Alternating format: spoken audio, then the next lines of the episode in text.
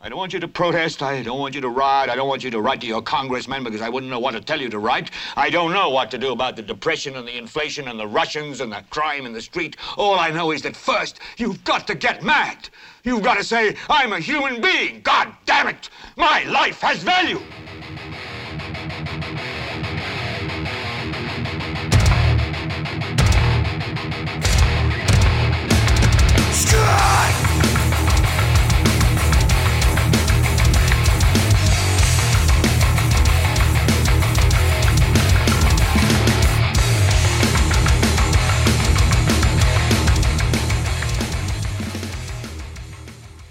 Tal gente? Yo soy Carlos Rodríguez Duzán. Este es un nuevo Gelbete. Bueno, esta semana iba a hablar nada más de un artículo que me encontré que me encontré ahí en la BBC, muy muy bueno, que está directamente relacionado con todas con todo el desmadre que estamos viendo en el mundo de la efectividad de las marchas eh, de las marchas pacíficas en comparación con marchas violentas. Em, sin embargo, ocurrió nuevamente, este no es nada nuevo, una tragedia este viernes con la muerte de, de una muchacha de 19 años, el cual em, quería hacer un comentario antes de, de entrarle al, al, tema fuerte. Em, nada más para que sepan, estoy trabajando en este momento en un, un Helvete un poquito más, más pesadito con respecto a lo, a lo que ocurrió, lo que está ocurriendo en Chile.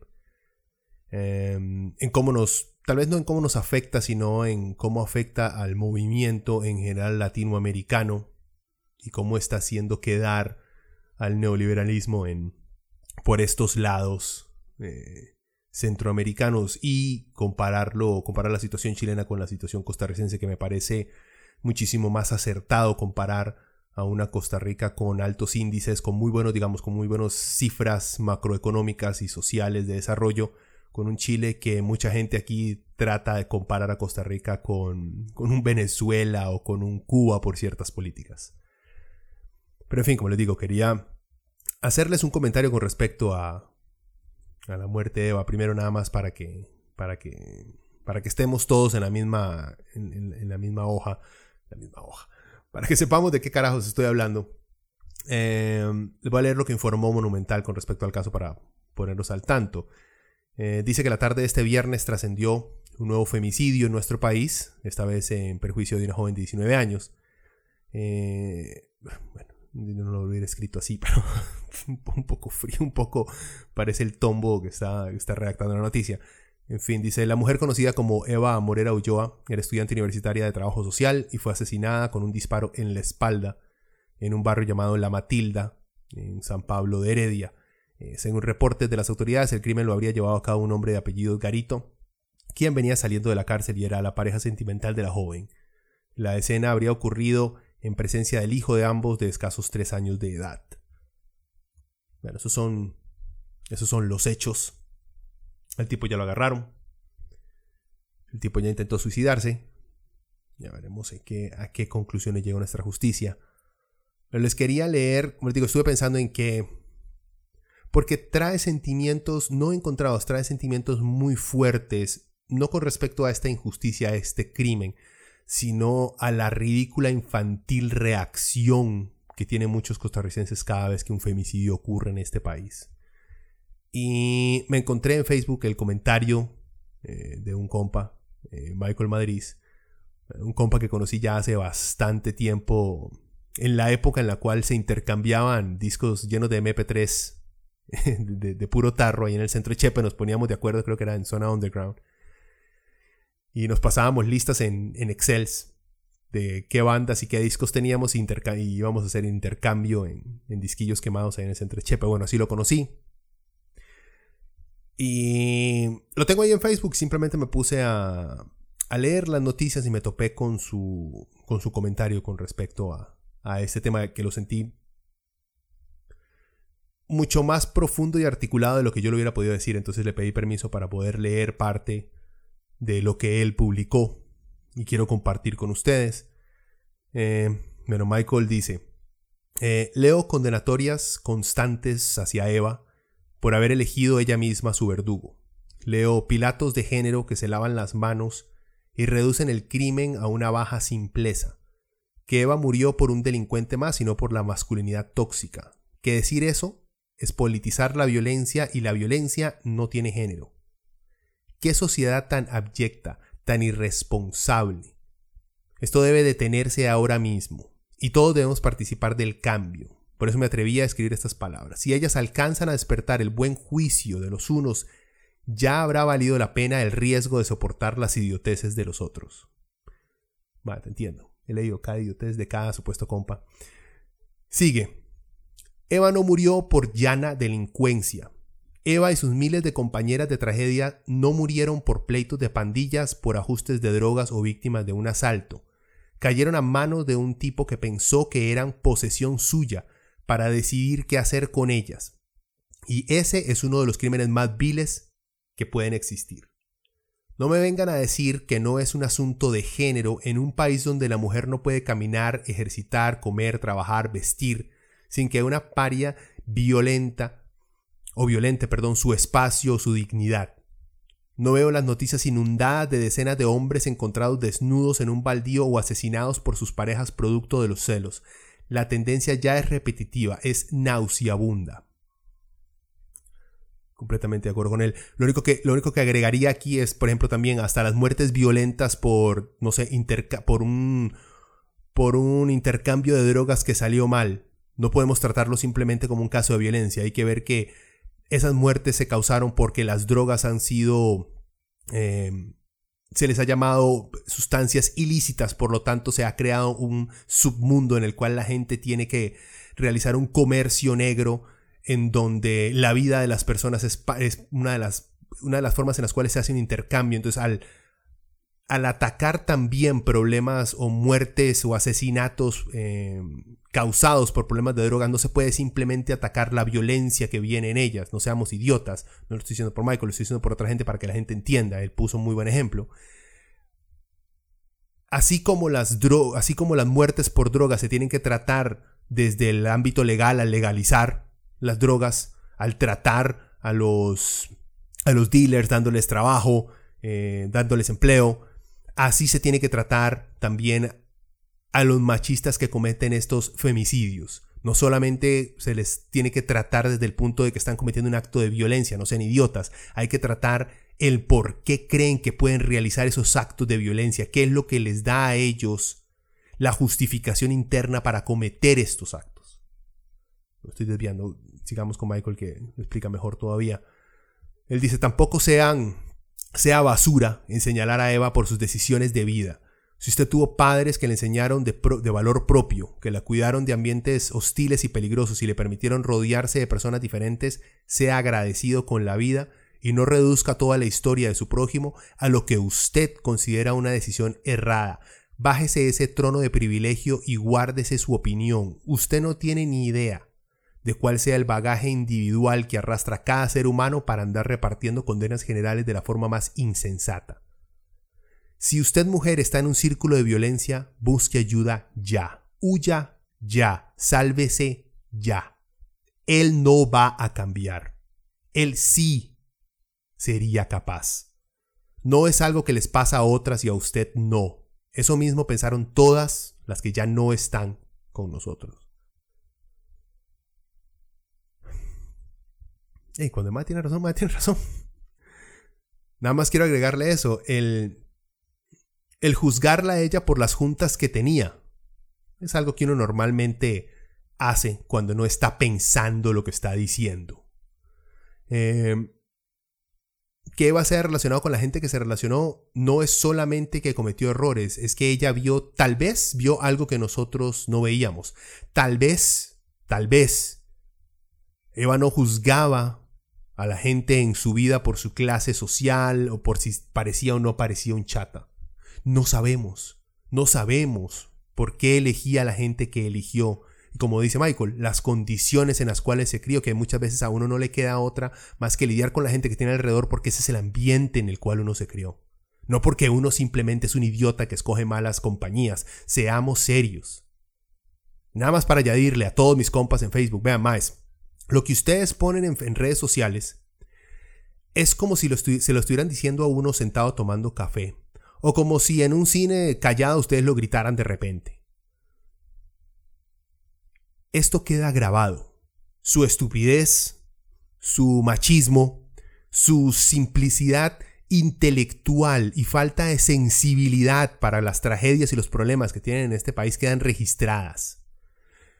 Hay unos que uno conoce, que uno sabe que les gustan decir estupideces por llamar la atención. A esos uno no les presta mucha atención. Pero hay otra gente que no los conoce como uno los conoce. Y leyendo las idioteces que ponen en estos casos, vean más, con solo leer esas cosas hay mucha gente que va a perder o pierden empleos o queda registrado en su récord a largo plazo. O sea, si no puedo apelar a su humanismo de vea más, si no tiene nada bueno que decir en redes sociales, por lo menos quédese callado.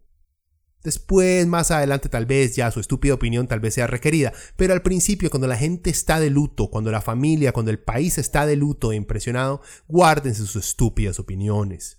Por lo menos sean inteligentes, piensen en un futuro laboral, piensen en, su estatus laboral en este momento. O sea, sus jefes lo pueden leer en algún momento, sus hijas lo van a leer en algún momento. Pero bueno. Seguimos ahora Esperemos que lo de Eva... Gente, se va a repetir. Esto se va a repetir y se va a repetir porque... Porque vivimos en una sociedad en la cual honestamente... No nos importa. No nos importa que cierta clase social tenga... tenga problemas de percepción de lo que significa ser un hombre. No me refiero solamente a, nuestra clase social baja, sino a, nuestra clase alta que siente que porque tiene plata tiene también derecho a los cuerpos de las mujeres, sino cuánto tipo de alta sociedad y con plata no compra y vende mujeres en este país. O cómo maes de clase media tratan a las mujeres a su alrededor como si simplemente fueran objeto.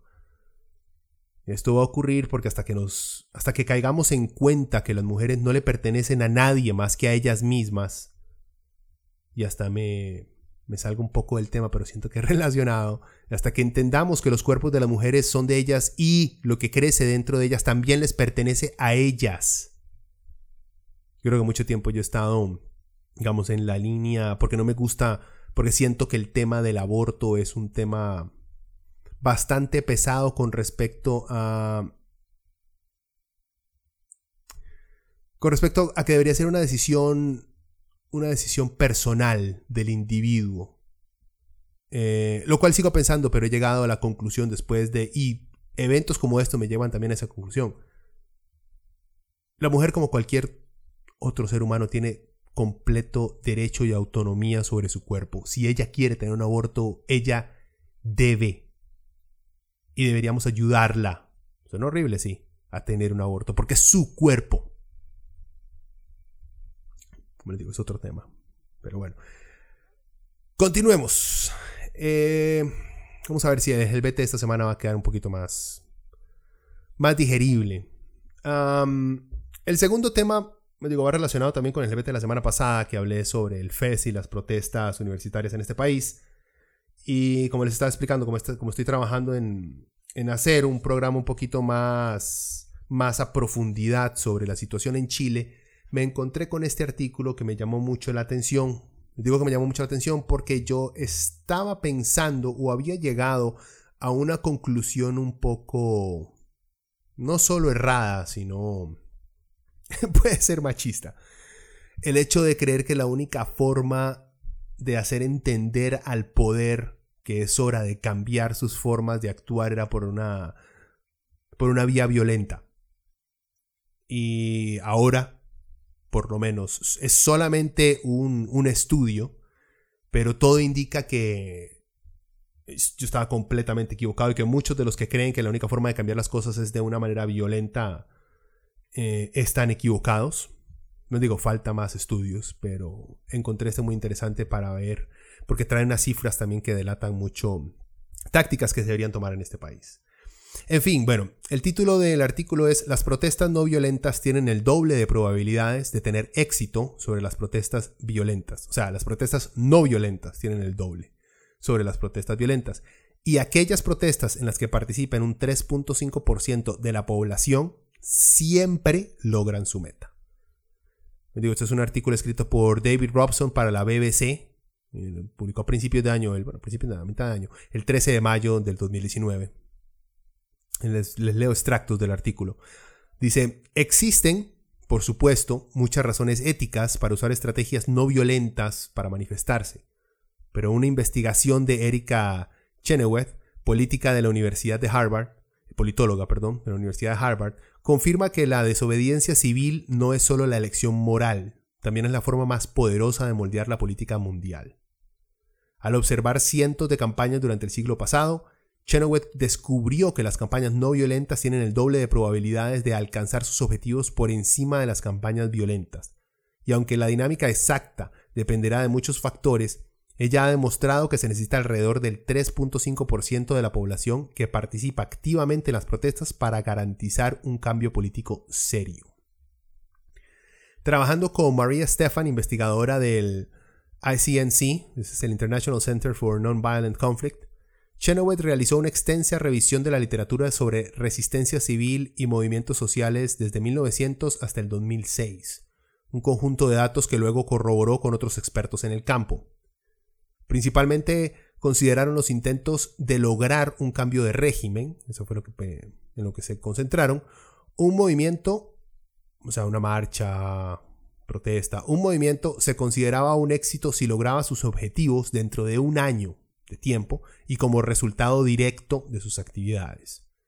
El cambio de régimen, por ejemplo, el cambio de régimen resultado de una intervención militar extranjera no se considerará o se consideraría un éxito. Mientras tanto, una campaña se consideraba violenta si involucraba bombardeos, secuestros, la destrucción de infraestructura o cualquier otro daño físico a personas o propiedades. O sea, lamentablemente lo que está pasando en Chile no sería calificado como una, como una marcha o protesta no violenta porque ya han habido, han habido, eh, bueno, la mayoría de muertos han sido por parte del Estado, pero han ha habido mucha destrucción de infraestructura pública en Chile. Pero sigamos con la nota, dice... Eh, ¿Qué dice Chenoweth? Dice, intentábamos aplicar una prueba bastante dura a la resistencia no violenta como estrategia. Eh, los criterios eran tan estrictos que el movimiento de independencia de la India, que tenía a Gandhi como parte, no se consideró como evidencia a favor de la protesta no violenta en el análisis de Chenoweth y Stefan, eh, ya que los recursos militares de Gran Bretaña se consideraron como un factor decisivo, incluso si las protestas en sí mismas también fueron una gran influencia. Bueno, también en la India no solamente estuvo Gandhi y solamente hubo este, resistencia pacífica, la India también eh, tuvo eh, grupos terroristas que realizaban atentados en contra de autoridades británicas que estaban invadiendo la India. O sea que es lógico que no se considerara tampoco una, una revolución o una marcha no violenta. Continúa. Al fin en este proceso habían recopilado datos de 323 campañas violentas y no violentas, y sus resultados fueron publicados en su libro Why Civil Resistance Works, The Strategic, Logic of Nonviolent Conflict. Y esos resultados, bueno, vamos a hablar de ellos, fueron sorprendentes. En general, las campañas no violentas tuvieron el doble de probabilidades de tener éxito que las campañas violentas. Eh, condujeron a un cambio político el 53% del tiempo en comparación con un 26% que lograron las protestas violentas. Ahí donde está la, el por qué, es el doble de, de expectativa de triunfo de las resistencias no violentas. Bueno, ¿por qué las resistencias no violentas funcionan, según estas investigadoras? Bueno, dicen que porque las protestas violentas, eh, las protestas, perdón, violentas asustan a la gente que no quiere relacionarse con nada que tenga que ver con derramamiento de sangre. Eso es muy lógico, muy, muy lógico. También señalan que porque logran, las no violentas, porque logran mantener un estatus moral superior a sus enemigos, a las autoridades, a todo esto. Eh, también porque es fácil para la gente apoyar las protestas pacíficas. O sea, es muy fácil no tener que defender actos eh, de destrucción masivos de propiedad o de asesinatos o de secuestros. Es muy fácil apoyar a gente que pacíficamente se manifiesta. Obvio. Hay gente, hay gente que no es muy obvio, pero en fin. Seguimos, dice que también es más fácil para gente que no está en un estado físico favorable unirse a las protestas. O sea, hay un riesgo Em, por ejemplo, para que una protesta sea violenta se necesita más que todo, y ella señala, en que sean hombres jóvenes en un estado físico aceptable como para poder tirar piedras, agarrar palos a gente, prenderle fuego a lugares, huir de la policía, tener enfrentamientos físicos con las fuerzas de seguridad. Entonces se requiere en específico un cierto tipo de personas, mientras que las resistencias pacíficas no gente que puede llegar en silla de ruedas y manifestarse, acompañar a los manifestantes, gente con problemas asmáticos puede estar tranquilamente sin el riesgo de que les tiren mucho, que les tiren, bueno, hay, veces que es pacífico y les tiren gases de todos modos, pero ustedes entienden la idea que tienen ellas, que es mucho más fácil, al haber más seguridad vemos en muchas protestas cómo llevan niños, cuando la protesta es este, pacífica se llevan niños, lo cual ayuda también al niño a empezar a crecer con una, con una conciencia de sociedad y un activismo político muchísimo más Em, refrescante y poderoso para el país.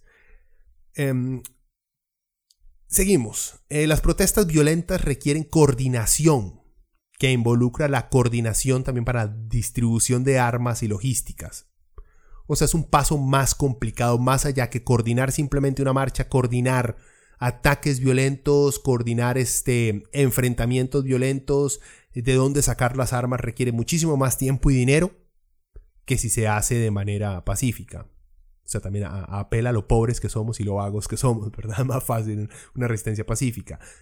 En ciertos, perdón, en ciertas, en ciertos ejemplos, porque hay resistencias pacíficas en las cuales están días eh, sin comer, este, que han sido eh, abusados con gases lacrimógenos, o sea, todo eso también existe. Estoy diciendo en general la conclusión que llegaron ellas. Dice que para la población y los medios de comunicación es más fácil discutir abiertamente los temas de la gente que protesta si estos son pacíficos en cierta parte tiene razón y en cierta parte no. Por ejemplo, acá en Costa Rica las protestas, el 99.9% son pacíficas. Sin embargo, nuestros medios de comunicación han encontrado, nuestros medios privados de comunicación, perdón, han encontrado la manera perfecta para no enfocarse en los problemas de verdad que están afrontando esas poblaciones que se manifiestan, sino en redirigir la cólera de la gente en tonteras como es que están bloqueando el paso de carros, es que se sentaron en la calle a cantar, es que pintaron dos paredes con un graffiti y aquí han encontrado el balance perfecto, como les mencioné en el programa pasado, para reenfocar la furia de la gente lejos de las inequidades y las injusticias que existen en nuestra sociedad, las han logrado enfocar en, vean, sus compañeros, la gente como usted, son unos vagos y jueputas que quieren salir adelante a punta de pedir cosas gratis. Usted se va a dejar. Ese es prácticamente el ángulo que la mayoría de medios en este país ha, tomado. La mayoría, no todos. Em, seguimos, dice, tiene más posibilidades de ganarse el respaldo de los órganos represores, policía y militares. O sea, cuando se está en una manifestación este, no violenta, es más fácil que los policías y que los militares se sientan identificados con la gente, porque no ven a la gente como sus enemigos, si la gente no busca confrontaciones con la policía, habla con la policía, los trata de integrar a las marchas, les da comida, los ayuda, entonces la policía va a desarrollar una empatía más fuerte para con sus ciudadanos y les va a costar muchísimo más tener que tomar cualquier tipo de, de, metodología violenta para, para reprimirlos, ¿verdad? O sea, gente, también en este país se tiende a, satanizar a la policía porque simplemente saca a dos maes de, de un carro cuando no deberían montarse en él, empiezan a gritar este, brutalidad policial porque el, tombo les dijo que, que se pusieran contra la pared. O sea, aquí se llegan a, a niveles ridículos cuando se utiliza la palabra brutalidad policial.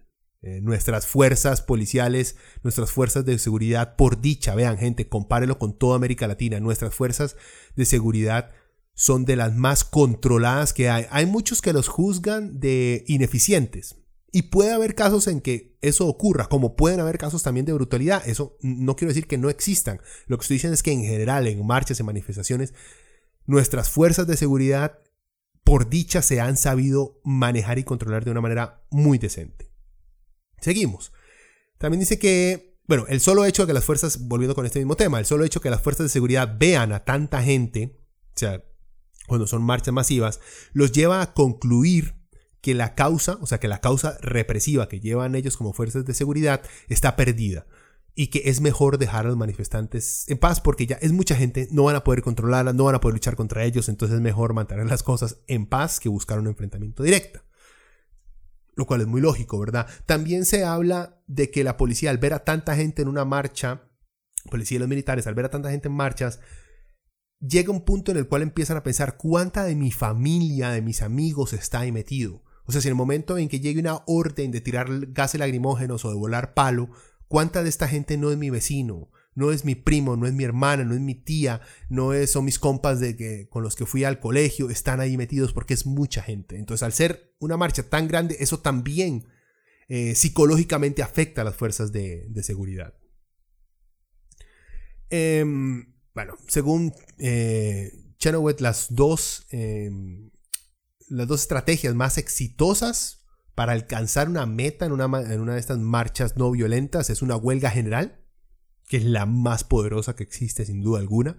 O sea, que varios sectores se pongan a huelga al mismo tiempo, ejercer una presión este, económica fuerte sobre, sobre el gobierno. Y los boicots. Eh, un boicot, por ejemplo, un boicot famoso fue en, en Sudáfrica, cuando la población negra se negó a comprar cualquier producto hecho en empresas donde el dueño era blanco, lo cual trajo una crisis económica a las élites blancas en, Sudáfrica, lo cual contribuyó al fin del apartheid en África, es algo en, Sudáfrica, perdón. Este boicot es algo que también se está eh, que ya tiene un par de años, que no ha logrado levantarse como se esperaba, pero que va ganando poquito fuerza poco a poco es eh, un boicot que se le trata de hacer al Estado de Israel por la forma en la cual trata a los palestinos. Eh, un boicot el cual en Estados Unidos se están pasando leyes para que políticos gringos juren lealtad al Estado de Israel y no, no permitan pasar ninguna legislación que llegue a afectar a Israel. Ha llegado a ese punto en Estados Unidos. En fin, ese es un boicot, es una forma muy poderosa de lograr que las cosas cambien. Aquí vemos, y yo creo que a más de uno les ha pasado, cuando uno dice, vean, yo eh, no compro nunca ropa en Zara. ¿Por qué? Porque los dueños de Zara explotan a niños en la India para fabricar su... Eh, para que su ropa sea tan barata.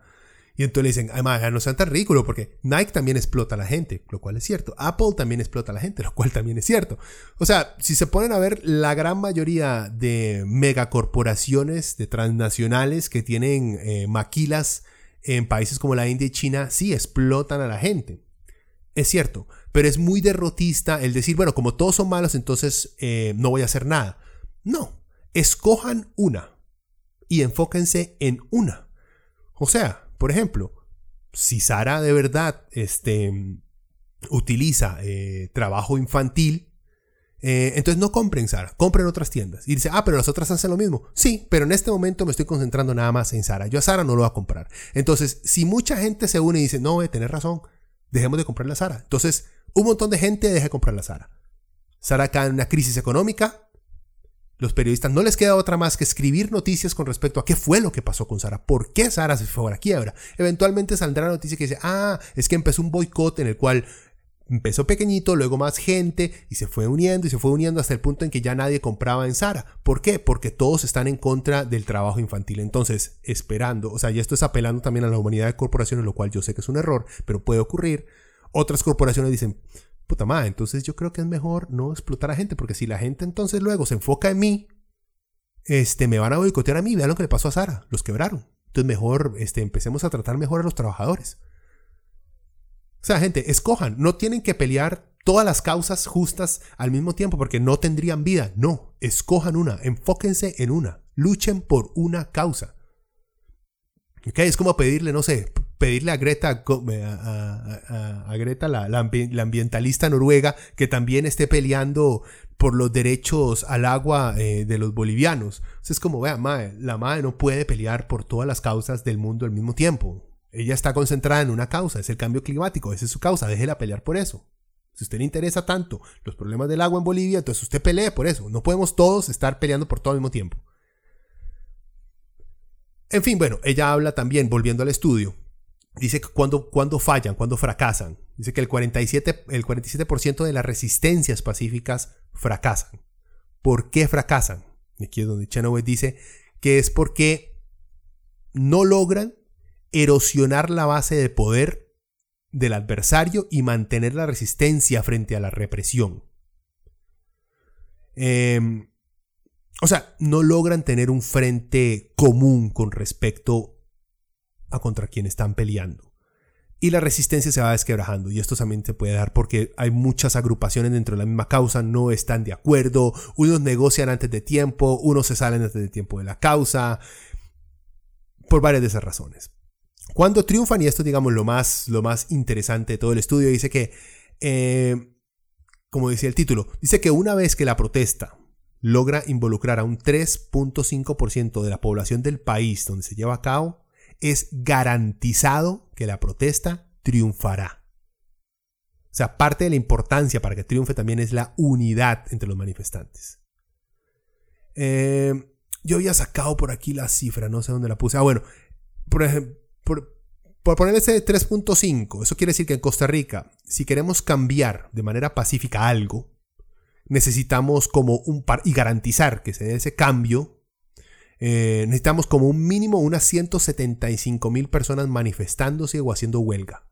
Partiendo de que somos 5 millones de habitantes. O sea, esos 175 mil sería, ese es el 3.5% que garantiza que vamos a lograr nuestra meta. O sea, si los estudiantes universitarios quieren establecer que se respete la constitución política de este país y la plata del FES les llegue entera, si quieren garantizar eso, necesitan 175 mil personas en la calle.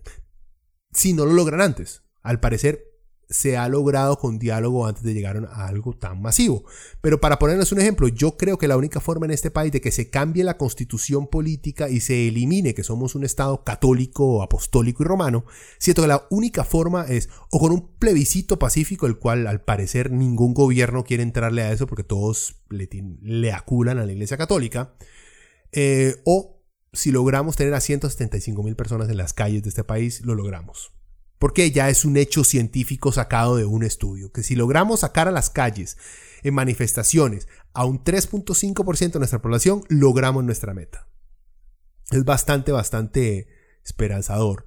Eh, un par de ejemplos que, mencionan eh, ahí en el estudio, digamos, de revoluciones pacíficas que lograron sus objetivos y que alcanzaron este 3.5% de la población fue, por ejemplo, la revolución de terciopelo, que fue el movimiento pacífico por el cual el Partido Comunista de Checoslovaquia perdió el monopolio del poder político, que se ha mantenido 45 años, esto fue en 1989. Está la Revolución del Poder del Pueblo, la Revolución Filipina en el 86 y la Revolución Amarilla. Fueron una serie de protestas y marchas populares de protestas en Filipinas que comenzaron en el 83 y finalizaron en el 86. Eh, los métodos utilizados fueron los propios de una campaña de resistencia civil contra la violencia del régimen y el fraude electoral. Esa revolución no violenta condujo a que el presidente Ferdinand Marcos, Marcos, más conocido simplemente como Marcos, dejara el poder y se restaurara la democracia en el país. Y otro ejemplito ahí es la Revolución de las Rosas, movimiento golpista eh, que ocurrió en Georgia en el 2003, que desplazó del poder al presidente de aquel entonces, eh, Edward Shevardnadze.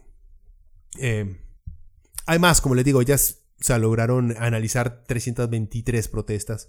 Me pareció muy interesante. Eh, me pareció muy interesante más que todo porque estamos en, atravesando momentos tan, tan volátiles en América Latina y como esto nos da la esperanza de que una, de que una revolución pacífica nos pueda llevar a obtener esos triunfos que hasta ahora a lo mejor no hayamos logrado en muchas partes. Em, bueno, gente, los dejo con eso. Nada más, bueno, recordarles que estamos en iTunes, nos pueden encontrar como Leviathan Podcast, nos pueden encontrar también en Spotify. Hubo una época ahí en Spotify como que el, el o sea, dejaron de cargarse los nuevos programas, pero ya está todo funcionando tranquilamente, ya se deberían estar cargando que a una hora después de que yo lo haya subido ya debería estar el último programa ahí en Spotify y en YouTube por si acaso, si son más fans de poner un video de YouTube de fondo mientras trabajan, me escuchan ahí hablando paja.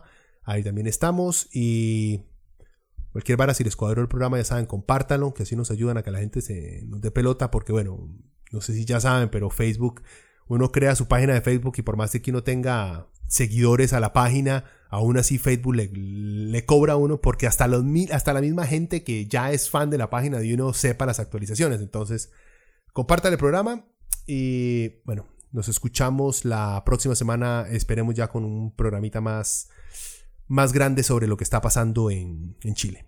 Bueno, gente, hasta luego.